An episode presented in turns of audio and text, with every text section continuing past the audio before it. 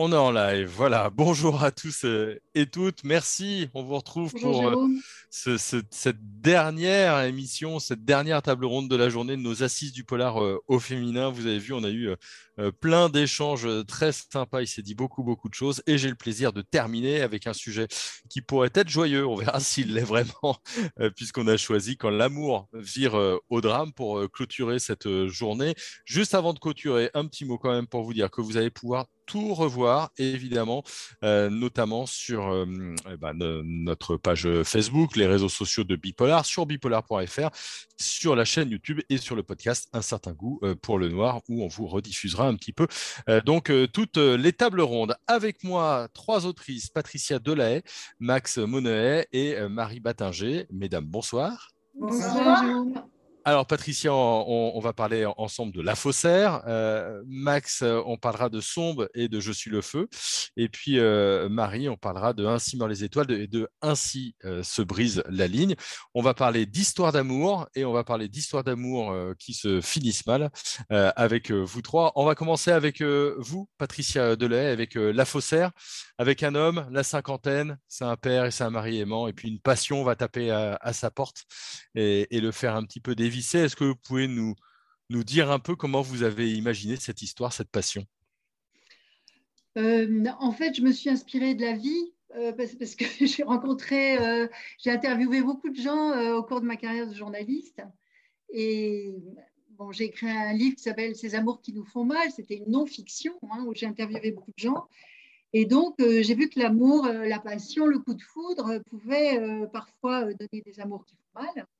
Et puis, euh, j'ai croisé aussi un fait divers euh, qui m'a inspiré euh, pour écrire La Faussaire. J'en ai gardé le squelette, l'ossature, et tout ça croisé a donné ce roman, La Faussaire. Mmh. On, peut, on peut parler un petit peu de, Paul Ménard, ce, médecin dévoué et, rassurant. qui est-il pour vous et, comment il va basculer? Eh bien, euh, en fait, ce qui, est, assez amusant chez Paul Ménard, c'est que c'est un médecin euh, généraliste, un médecin de campagne extrêmement dévoué, euh, qui, est un très bon père, bon mari, enfin un homme parfait, entre guillemets. Et autant il est expérimenté sur le plan professionnel, autant il est naïf et inexpérimenté sur le plan amoureux. Et j'ai trouvé que c'était euh, assez amusant de voir à quel point on pouvait être euh, savant euh, dans un certain domaine et ignorant dans un autre. Et quand en fait va arriver Marilyn Monroe, puisque c'est ce personnage-là qui m'a inspiré, dans son cabinet, il va tomber amoureux et il va se faire manipuler comme un bleu, vraiment comme s'il avait 12 ans. Hmm. D'accord, on, ira un petit peu plus loin euh, tout à l'heure. Euh, Marie, dans euh, Ainsi se brise la ligne, il y a une histoire d'amour, mais là, une histoire entre deux sœurs, donc presque de l'amour, enfin totalement de l'amour filial. Est-ce que vous pourriez nous la présenter, cette histoire? Oui, oui, bah, tout à fait. Euh, dans mes deux livres, en fait, que ce soit le premier, Ainsi meurent les étoiles ou Ainsi se brise la ligne, c'est vrai qu'on parle d'histoire d'amour, mais en ce qui me concerne, c'est plutôt des, histoires d'amour euh, intrafamilial au départ, enfin, amour, euh, amour maternel ou amour filial. Et là, je me suis intéressée à la relation entre deux sœurs, Emma et Flora. La première, l'aînée, Flora, c'est une, c'est, une fille qui est très accomplie, qui, qui sait depuis qu'elle, est petite ce qu'elle a envie de faire. Elle va être danseuse, danseuse étoile. Et, et donc, elle a suivi ce, cursus, qui est très, très, très exigeant en fait, pour devenir danseuse classique. Et, et c'est la jeune fille que tout le monde a toujours admirée. Et Emma, c'est sa petite sœur, qui a aussi toujours admiré sa grande sœur mais qui, elle, euh, a complètement une autre personnalité. Elle est beaucoup plus fantasque, beaucoup plus euh, extravertie et un petit peu moins rigoureuse que sa sœur. Et elle s'est toujours considérée comme un petit peu la ratée de la famille, celle qui, euh, enfin, pas vraiment la ratée, mais disons qu'elle s'est toujours sentie un petit peu dans l'ombre de sa sœur. Et, et c'est cette relation que j'ai eu envie d'explorer à travers ce livre qui commence quand les deux sœurs sont adultes. En fait, Emma a 23 ans, Flora est un petit peu plus âgée. Et en fait, Emma se retrouve euh, accusée d'avoir voulu tuer sa sœur, euh, sachant qu'elle a eu un accident de voiture et qu'elle a oublié les cinq euh, dernières années de sa vie. Donc, elle est bien incapable d'expliquer ce qui lui est passé par la tête et pourquoi elle est suspectée d'avoir commis ce geste. Hmm, d'accord, donc là, il y a, un, vrai euh, suspense. là aussi, on va en, reparler. Euh, Max, pour vous, alors, il y, a, euh, il, y a ces deux romans qui sont Sombre et, Je suis le feu. dans Sombre, on, croise un petit peu tout, des, histoires d'amour. on a une journaliste curieuse et adultère, on a un amant, un psy meurtri qui entretient une liaison avec la femme de son meilleur ami. Donc là, on est vraiment dans la thématique un peu de la trahison. On a le mari trompé. Vous vouliez explorer un petit peu toutes les facettes des, histoires d'amour qui font mal? Euh, Pas exactement en fait. Euh, pour moi, en fiction, euh, disons que l'histoire d'amour est surtout un, très bon tremplin pour, pour le drame. oui, pour le, pour le drame, pour, pour, pour la violence éventuellement. Et, et l'histoire d'amour, c'est quelque chose aussi qui fait, euh, est universel. On a tous été amoureux, donc c'est très, euh, c'est quelque chose qui, qui, apporte de forts enjeux, euh, qui apporte une, on se sent proche de personnages, on comprend davantage les personnages quand quand on, quand on comprend leurs sentiments, leurs leur passions. Et, et, voilà, je voulais oui, je voulais euh, que qu'il y ait une vraie euh, que, le lecteur se sente proche des personnages surtout. Et je crois que l'amour, c'est ce qui peut permettre euh, une identification presque immédiate aux personnages. Et, du coup, le, fait qu'elle vire un petit peu au drame, c'est le s'appuyer sur cette empathie pour mieux la déconstruire derrière? Euh, pour mieux euh, pour mieux balader aussi le lecteur bien sûr et puis euh, pour créer le mystère parce que le, crime passionnel parce qu'on parle de ça en fait quelque part mmh. le crime passionnel est par essence tellement tellement passionnant et, et à la fois incompréhensible et compréhensible d'une certaine mmh. manière. C'est-à-dire que moi, je suis persuadée que chaque personne, euh, euh, chacun de nous, euh, dans des circonstances précises, pour être capable du geste ultime d'amour, en fait, parce que c'est ça le crime passionnel. voilà, c'était ça qui m'intéressait dans, dans, dans l'histoire d'amour traitée en polar ou en version noire, quoi. Ouais, c'est à la fois le moteur et en même temps, on, se sent proche de la personne qui fait l'acte parce que quelque part, euh, on pourrait presque le faire. Vous, êtes d'accord, Patricia et, Marie, sur ces ressorts de l'histoire d'amour pour euh, vous qui êtes autrice? Oui. Euh, Patricia. évidemment, on a envie de lire des histoires d'amour et c'est vrai que c'est un facteur d'identification. moi, dans La Faussaire, c'est le contraire. Et c'est pas du tout un crime passionnel. Pourtant, on, s'attend à ce que ce soit un crime passionnel puisqu'il y a euh, le mari, l'amant euh, et la femme fatale. Mais justement, comme mon, assassin entre guillemets est un homme très très bien, jamais euh, ce trio amoureux ne suffirait à le faire tuer. Donc, il va falloir un autre facteur. Il va falloir en fait qu'elle invente une histoire pour l'amener à ce meurtre. Et c'est ça qui, était assez intéressant. Comment un homme euh, qui a des, valeurs très précises, des valeurs humanistes, va, euh, va finir par y renoncer, va déconstruire peu à peu sa morale pour aider cette femme euh, qu'il aime. En fait, c'est plutôt l'histoire d'une folie à deux. C'est-à-dire qu'elle va inventer le, mensonge, les mensonges qui vont le convaincre de commettre le pire. C'est plus compliqué que ça. Au début, ça paraît tout simple. On se dit, ah, on va encore euh, lire euh, peut-être une histoire de crime passionnel. Et puis, en fait, c'est pas du tout ça. Mmh. Mais est-ce qu'elle le fait euh, intentionnellement eh ben, C'est toute la question. alors, oh, le spoil C'est le lecteur qui décide. Soit c'est une manipulatrice qui a tout calculé, etc c'est une fille, une femme euh, extrêmement fragile, euh, blessée, malade, en fait, mais malade, mais très rusée, et qui hmm. va euh, peu à peu l'amener à. Ils vont construire cette histoire à deux, cette histoire, cette folie qui va les amener au meurtre à deux. C'est-à-dire que, en fait, si on avait pris mon héros, Paul Ménard, à un autre moment de sa vie, il ne se serait pas laissé manipuler. C'est parce qu'il arrive à la cinquantaine, les enfants sont partis, il est, il est, il est vide, en quelque sorte, qu'il va rentrer dans cette histoire. Et puis elle, peut-être qu'il aurait suffi euh, que son mari ne parte pas en mission régulièrement pour qu'elle n'ait pas cette idée folle de l'assassiner. Vous voyez, c'est marrant parce que je, suis d'accord. Je crois qu'en effet, tout le monde peut réussir à tuer. Bien manipulé, hmm. Je pense que le nazisme l'a prouvé, enfin les sectes l'ont prouvé. Euh, euh, mais ça arrive à un moment précis de la vie où on est plus fragile, plus malheureux, plus vide. Attention, J'aime bien, on vient de se faire une journée des assises du polar au, féminin. C'est une, bonne, euh, conclusion. tout, le monde peut finir dans, un polar euh, dans sa vie. Euh, Marie, est-ce que ce sont les mêmes ressorts pour l'amour filial entre vos deux sœurs? Est-ce que là aussi, il y a quelque chose de la manipulation et du dévoiement du sentiment amoureux quelque part? Alors, comme c'est une relation entre deux sœurs, on ne peut pas vraiment parler de sentiments amoureux.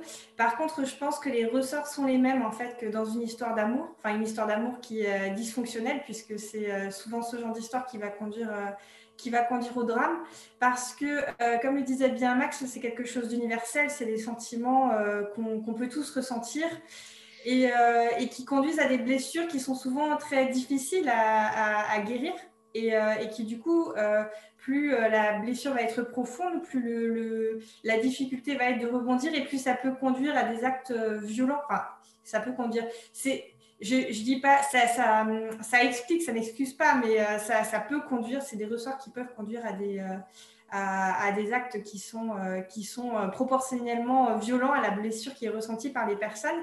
Et en ce sens, je, peux, je pense que oui, euh, tout ce qui concerne la jalousie, euh, les blessures, ça, peut se retrouver aussi bien dans l'amour, euh, l'amour dans un couple, l'amour entre un homme, une femme, deux hommes, deux femmes, que, qu'entre deux sœurs. Hmm. On, voit bien, comment c'est le, moteur, mais est-ce qu'il n'y a pas aussi quelque chose un petit peu comme la table ronde sur la famille, quelque chose de l'ordre de la trahison, c'est-à-dire l'histoire d'amour qui doit nous, sécuriser, nous apporter du bonheur et qui à un moment est, est dévoyée, il y a une blessure d'ego quelque part? Marie? Euh, c'est vrai que a priori la famille euh, c'est le lieu où on se sent en sécurité, où on se sent bien avec ses proches. Et euh, c'est sûr que, que surtout dans le, dans le, cas de mes deux sœurs, parce qu'au départ, ce que j'ai essayé de faire avec cette histoire, ce que je trouvais intéressant, c'était de faire un bond entre le moment où Emma arrive tout juste à l'âge adulte et celui où elle se retrouve jeune adulte et euh, sans savoir ce qui lui arrivait pendant ces cinq ans. Et c'est vrai que euh, euh, les derniers souvenirs qu'elle a, c'est qu'elle était lycéenne dans le cocon de sa vie de famille, avec ses parents, avec sa sœur. Et cinq ans plus tard, elle retrouve un monde qui a complètement explosé. Et tout ce qu'elle pensait acquis, et notamment ses relations familiales, sont plus du tout ce qu'elle pensait être. Elle a des relations qui sont, ses relations avec sa mère ont toujours été compliquées. Par contre, elle s'entendait très bien avec son père, et elle se rend compte qu'il y a une distance qui s'est créée aussi et euh, ajouté à ça, il y, a, cette relation maintenant très bizarre avec sa sœur qu'elle a toujours admirée et avec laquelle elle, s'entendait bien, et qui a aussi, elle, euh, extrêmement évolué pendant ces cinq années, sans qu'elle sache dans quelle direction euh, elle a été emmenée. Et, c'est ça que je trouvais intéressant, en fait, c'était de voir comment, elle était passée de, cette adolescence en sécurité à, cette jeune adulte qui se retrouve dans un monde qu'elle connaît plus, en fait. Hmm. Est-ce que euh, Patricia, c'est la même chose euh, et, Max aussi sur euh, cette histoire d'amour en forme de trahison quand, ça part mal, comme, le, comme la famille? Allez-y, Patricia, si vous voulez. chacune se regarde. Commencez, Patricia, si vous voulez. comment dire? Oui, c'est vrai que ce qui est intéressant, c'est de voir le déplacement des rôles. Euh, dans mon livre, il y a beaucoup de personnages euh, secondaires que j'ai voulu assez lumineux et, qui entourent le personnage et qui ne comprennent pas le changement, qui ne comprennent pas ce qui lui arrive ou qui ne voient pas ce qui lui arrive. Euh, et ce qui est intéressant, c'est effectivement le, changement des personnalités. Comment on peut partir d'un point A et arriver à un point inédit en dehors du polar? Ou des faits divers, ou, des. Voilà. Et moi, j'aime bien savoir comment se déconstruisent les, les, les, personnalités, et comment elles mmh. arrivent à devenir parfois des monstres. Max? Alors moi, je dirais que euh, souvent, la trahison, euh, elle, elle, était là déjà euh, en germe quelque part. Et donc, c'est souvent lié à un déni ou à un aveuglement. Hmm. C'est-à-dire que pendant des années, on peut se sentir proche de quelqu'un sans voir que, que derrière, il y a quelque chose peut-être dans la relation d'assez malsain. Euh, mais, comme cette relation nous fait du bien, euh, fait du bien à l'ego aussi peut-être, euh, voilà, on préfère fermer les yeux sur certaines facettes de cette relation. Et, je crois que, voilà, que, très souvent la trahison aurait pu être prévue en fait, aurait pu être... oui, oui, on aurait pu prévoir ce qui allait arriver.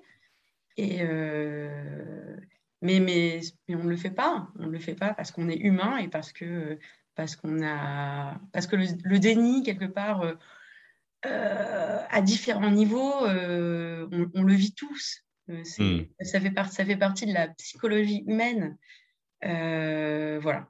Ah oui, la trahison n'est pas un accident alors. Pour moi, rarement. Après, il y a la réalité et la fiction, euh, ce sont deux choses différentes. Mais, mais euh, d'ailleurs, dans la réalité, on se rend rarement compte euh, du, de notre déni. Hein. C'est le propre du déni. Mais dans la fiction, c'est pareil, c'est un, un, ressort qui est très intéressant. Mmh, le, le, déni est un muscle chez beaucoup d'entre nous. il, en est où, Victor Caran, dans, dans sa vie amoureuse, dans Je suis le feu? Bah, c'est pas euh, joyeux, joyeux, hein, forcément. Euh, euh, donc, pour rappeler, Sombre, c'était le, premier opus des aventures de Victor Caran. Dont je suis le feu, bah, il, est en, il est en deuil, hein, clairement, toujours. et puis, c'est un personnage qui porte une culpabilité pour différents drames, d'ailleurs, qui fait que c'est un homme qui, quelque part, se refuse euh, à être heureux. Donc, euh, même quand, quand l'amour euh, se présente, il est dans une telle autopunition qu'il il le rejette quelque part. Il n'est pas sorti de l'auberge, ce personnage, c'est clair. est-ce que hum, est-ce qu'il pourrait, ce, ce personnage, être amoureux? Est-ce qu'il aurait le droit au bonheur ou est-ce qu'il faut que dans ce personnage Bien sûr a le droit au bonheur. tout le monde, tout le monde a le droit au bonheur. Encore faut-il se laisser la possibilité euh, d'y avoir droit. Euh, il n'en est pas encore là. Mais est-ce qu'il serait aussi intéressant pour vous en tant qu'autrice ah, à exploiter C'est la question. Ouais. Hmm, j'en suis pas sûre. J'en suis pas sûre.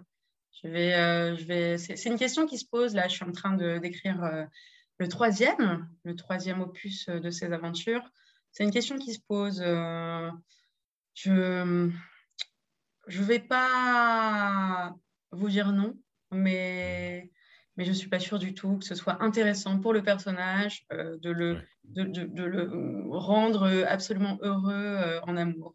Ça fait des personnages, pour moi, quand même, souvent moins intéressants en fiction. Mmh, oui, bien sûr heureusement. Oui, en fiction. Hein, euh, Patricia, sur, euh, sur cette notion de déni, est-ce que votre héros, il est dans le déni, euh, Paul, ou est-ce qu'il se rend compte Complètement, complètement dans le déni. on essaie de lui ouvrir les yeux. Il y a une scène avec sa belle-mère, par exemple, qui lui dit Mais arrêtez, ce que vous vivez il est, dans le déni surtout. Il est dans le déni sur la banalité de son histoire d'amour, souvent dans la passion, dans le coup de euh, on a l'impression de vivre une histoire absolument extraordinaire alors qu'elle est, qu'elle est déjà arrivée à beaucoup de gens. Alors sa belle-mère essaie de lui dire, euh, mais vous savez, euh, ça m'est même arrivé à moi. Ensuite, il est, il est dans, dans le déni sur la bizarrerie de son histoire, parce que quand même, c'est un homme relativement ordinaire qui est dragué par Marilyn Monroe. Alors, il y a une scène avec sa femme aussi qui lui dit, mais si, si j'étais draguée par Brad Pitt, je, je, poserais des questions quand même. Mais toi, quand tu es draguée par Marilyn Monroe, ça tu ne te poses pas des questions comme ça. Voilà. Et puis aussi, euh, dans le déni, on, a l'impression qu'il ne se rend pas compte parce qu'il tue avec préméditation et il ne se rend pas compte qu'il est en train de piler des, des médicaments, qu'il est en train d'assassiner son patient. Il ne se rend pas compte. Donc, il est dans le déni, mais jusqu'au bout. Et même au moment du procès où, il apprend la manipulation, ben, il est encore euh, persuadé qu'il est follement amoureux, alors que ça a dû quand même euh, s'estomper un peu. Bref, il va de déni en déni. Il se mhm. ment beaucoup à lui-même jusqu'à la fin. Marie, est-ce que pareil, euh, il y a une histoire de, déni entre les deux sœurs? Ah ben, clairement, c'est même le point de départ de l'histoire, puisque lorsque Emma, pour resituer la scène, en fait, au départ de, l'histoire, elle a un accident de voiture, elle est au volant, et euh, quand elle se réveille, elle apprend qu'elle a précipité cette voiture dans le vide avec sa sœur à côté. Ce qui signifie qu'elle a voulu se tuer en emportant sa sœur avec elle. Et, euh, c'est quelque chose que les, faits sont là. Enfin, elle était sur une ligne droite quand euh, elle a viré pour faire basculer la voiture dans, un fossé. Donc, il n'y a pas tellement de, mystère. En fait, elle a forcément fait basculer cette voiture volontairement. Et elle, elle ne se retrouve pas du tout dans ce geste-là elle, euh, elle dit bah non, c'est pas possible, moi, euh, tel que je me connais, je ne peux pas avoir fait ça. Euh, et, en fait, tout le livre va la lancer dans une quête quelque part à la recherche d'elle-même pour comprendre qui elle est devenue en fait au fil de, au fil de ces cinq ans. Et en fait, c'est même un déni d'Emma adulte face à la Emma fin d'adolescence qu'elle était cinq ans plus tôt.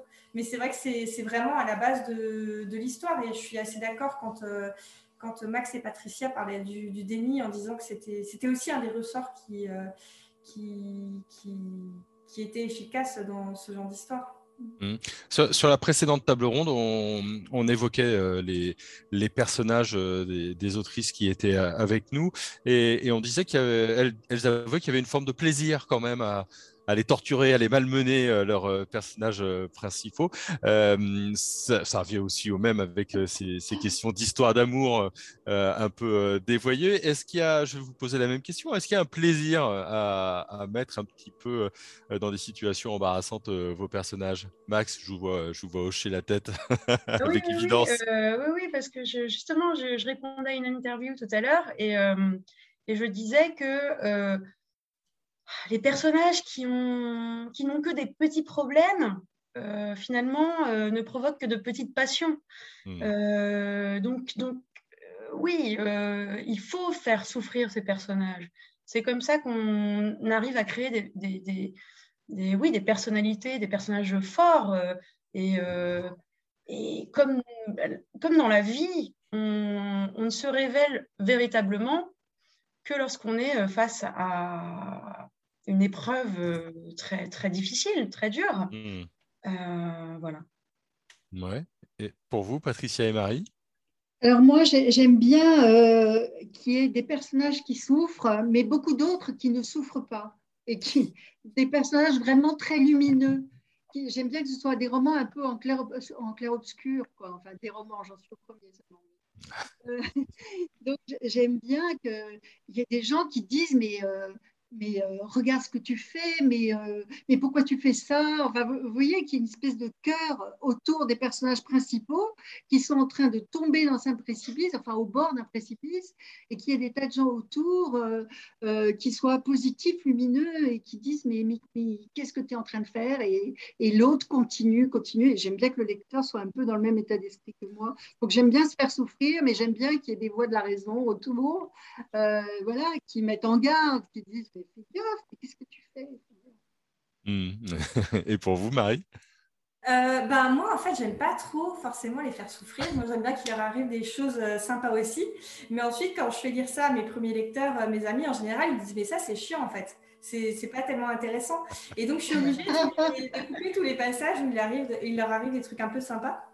Parce que je pense que fondamentalement, ouais, le, pour qu'une histoire fonctionne, faut qu'il faut que les personnages rencontrent des problèmes, qu'il y ait du conflit. Et tant qu'on n'a pas ce conflit-là, ça va pas être intéressant pour le lecteur. Donc, je suis un petit peu obligée de me forcer à, laisser les, bonnes choses que j'aimerais voir arriver à mes personnages pour me concentrer sur, leurs vrais problèmes, en fait, sur leurs problèmes. Est-ce que vous iriez jusqu'à les faire mourir comme certains auteurs ou autrices? Euh, ben, je pense que ça pourrait m'arriver, ouais. Ouais, ouais, ouais, ouais. Je pense que pas systématiquement, mais, mais je pense qu'effectivement, ça peut. C'est l'ultime ressort, en fait. C'est, euh, mais hmm. oui, c'est quelque chose que, que, je peux envisager. Max, est-ce que Victor, il peut, il peut mourir un jour? Ah, il peut mourir un jour. Euh, j'ai besoin moi-même pour, pour créer de ne pas tout savoir de ce qui va se passer. Hein. Euh, euh, quand on écrit, alors évidemment, euh, moi j'écrivais de la, ce qu'on appelle de la littérature blanche avant, donc générale, contemporaine. et c'était très différent. Avec le polar, on est obligé de construire vraiment ces, ces romans du début à la fin. on ne peut pas se laisser euh, de, beaucoup de, de, marge de manœuvre, euh, sinon, euh, sinon on peut très vite tomber dans des ornières ou tomber dans des cul-de-sac et c'est très compliqué. mais du coup, je ne sais pas. Je ne sais pas si je serais capable de faire ça. Mais c'est une possibilité. Mais, mais voilà, c'est le, ce sont les petite chose que je me laisse encore, euh, dont je me laisse à moi-même le mystère, c'est que euh, oui, peut-être qu'un jour, euh, mourra. Hmm. Ça voudra dire que je passerai à autre chose, euh, bien sûr, mais ce, serait, c'est une possibilité. Ouais. Patricia? Moi, je, déteste tuer. D'ailleurs, mon éditrice m'a dit qu'il fallait que je développe un peu parce que si je pouvais, je, ça n'existerait quasiment pas, quoi. Mais et au contraire, j'aime bien euh, voir les personnages sur 20 euh, ans. Enfin, je les vois après le drame, si vous voulez. Que sont-ils devenus euh, Comment ils ont évolué Comment ça les a marqués Mais non, je trouve que la vie est beaucoup plus intéressante que la mort, même si c'est difficile. Il y, a, y, a Roseleaf qui vous demande est-ce qu'écrire sur les sujets que vous abordez impacte votre vision de l'amour dans la vraie vie? Alors, je ne sais pas qui de la poule ou de l'œuf, c'est peut-être euh, l'inverse, et c'est peut-être personnel, vous n'avez pas envie d'y répondre, mais est-ce que l'une d'entre vous souhaite euh, répondre à Rose? Est-ce que, ça, est que ça impacte sur notre ouais, votre vision de l'amour dans la vraie vie ah, vision? Ah Non, alors pas du tout. Pas du tout. Euh, moi, j'ai une vision de l'amour qui, qui n'est que joie et amusement et, et rire. Donc, donc non, c'est vrai que la fiction et, et, la vie, pour moi, sont, sont absolument deux choses différentes. Même si je ne peux pas vivre sans fiction et si elle m'est indispensable chaque, chaque jour presque, euh, non, pour moi, c'est, ce sont deux choses absolument euh, différentes. Marie ou, Patricia, euh, comme vous voulez. Non, Marie, allez-y. Patricia, moi, ça va plutôt être, ça, va, ça, va, ça va avoir un impact sur la vision qu'ont les autres de moi. Et euh, notamment quand j'écris sur la famille, il faut toujours que je prenne des précautions pour expliquer que ce n'est pas inspiré de mon expérience. Notamment euh, le premier livre, en fait, où euh, je parle d'une jeune fille qui a assassiné sa mère. le jour où ma mère m'a demandé ce que j'avais écrit comme roman et que je lui ai résumé rapidement l'histoire, elle a fait des grands yeux un peu effrayés en me disant mais pourquoi tu as écrit ça? Et donc j'ai dû lui expliquer que bah non, ça n'avait rien, rien à voir avec elle, que c'était complètement de la fiction. Et j'ai trois frères et sœurs avec qui je m'entends très bien.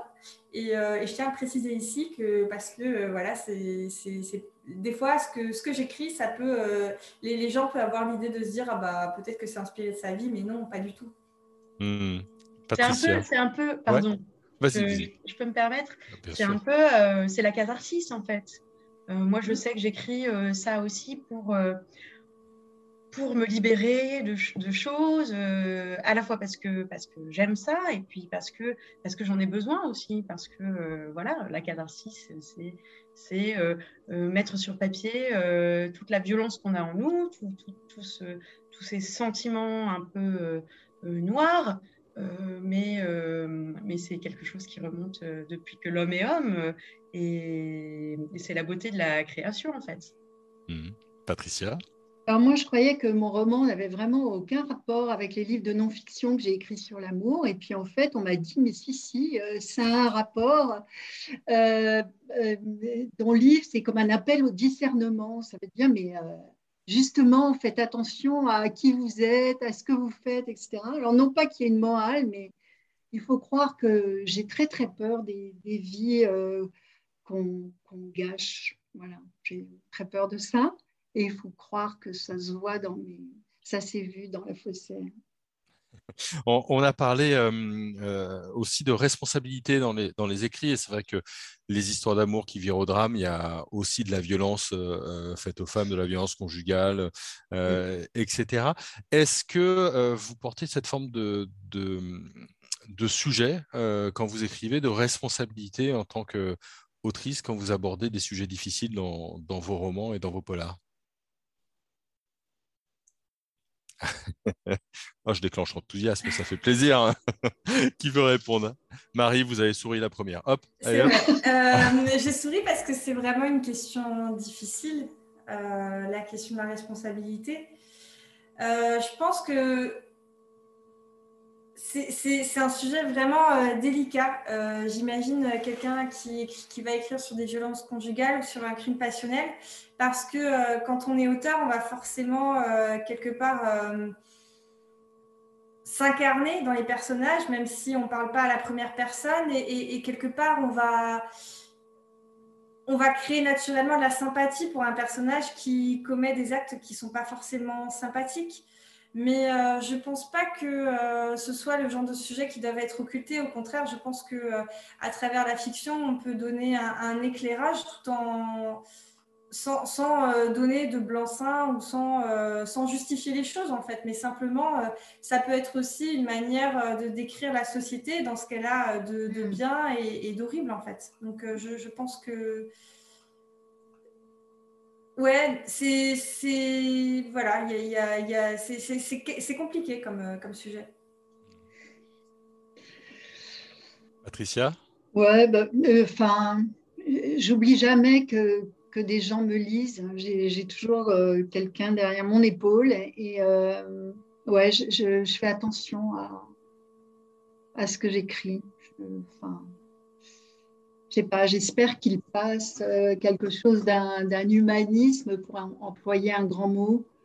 Il y a des personnages que j'aime, on, le voit, on le voit bien, ce sont les personnages solaires, et puis les personnages obscurs que je cherche à comprendre, mais que je cautionne pas.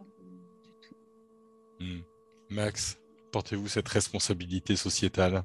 Non, alors moi vraiment pas du tout, euh, pas du tout. Moi je pense que l'écrivain n'est pas là pour donner ni, des, ni des directives, ni des conseils, euh, euh, ni, ni, une morale. je pense qu'il est là pour interroger en fait, pour interroger le monde, pour interroger la société, pour poser, pour questionner tout simplement les comportements humains euh, le monde dans lequel on vit. Euh, c'est pas son rôle du tout. Euh, non, mais ça peut être une conséquence. Bien sûr que c'est pas du tout son rôle. Hein. on ne fait pas un traité, on fait pas un traité de morale, mais en fonction de la sympathie qu'on éprouve pour tel ou tel personnage, pour, oui, la façon dont on parle, il y a forcément des choses qui passent. Bien sûr, je ne crois pas qu'on puisse être neutre. Bien sûr, il y a des choses dans qui la passent, façon mais, et c'est bien qu'il y ait des choses qui passent, mais je pense que ce n'est pas en fait, bien ça sûr, ça ne doit pas être le, premier, euh, le, le, but. Voilà, le, premier objectif de l'auteur euh, ne doit pas être ici. D'ailleurs, ce sont les gens qui nous disent il y a ça qui passe. Bien sûr. pas nous qui décidons de faire passer. donc, on est, donc on est d'accord. Changer de métier. On est d'accord. bon, bah, parfait. Marie, vous vouliez réagir à, à ça?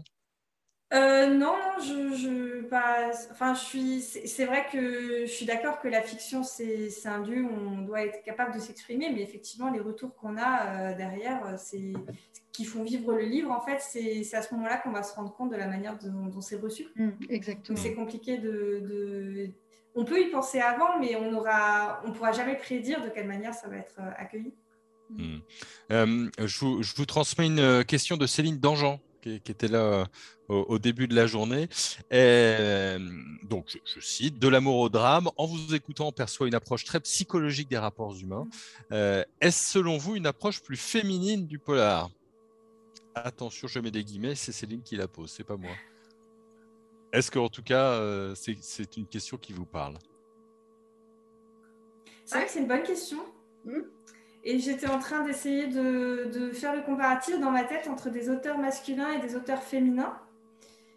Et, euh, et j'arrive pas à trouver de réponse en fait parce que c'est compliqué.